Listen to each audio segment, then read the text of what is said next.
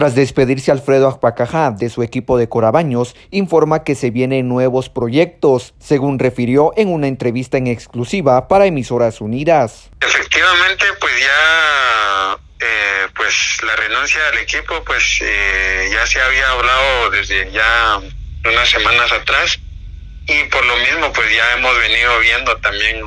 las nuevas opciones y pues realmente pues será algo muy nuevo y como lo dije pues estoy seguro que que a mucha gente les alegrará todo lo que tenemos en mente y pues especialmente a los totonicapenses. Luego de 14 años, Acpacajá se despide de su equipo de Corabaños y agradece el apoyo recibido. Eh, agradecerle a todas las familias Cifuentes, a, a su empresa de Corabaños, igual forma la, la afición que realmente me han mostrado demasiado cariño, mucho apoyo que me brindan en, en las carreteras y pues estoy enormemente agradecido por por todo esto y pues de igual forma pues me siento muy afortunado de haber podido recompensar todo ese cariño,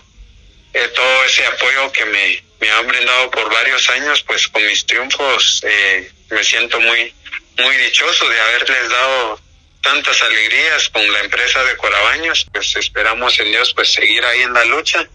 y soñar todavía con, con algún triunfo más para dedicarle a toda esa gente que siempre han confiado en mi persona. Desde Emisoras Unidas de Totonicapán informa Jimmy Chaclán, Primera y Noticias, Primera en Deportes.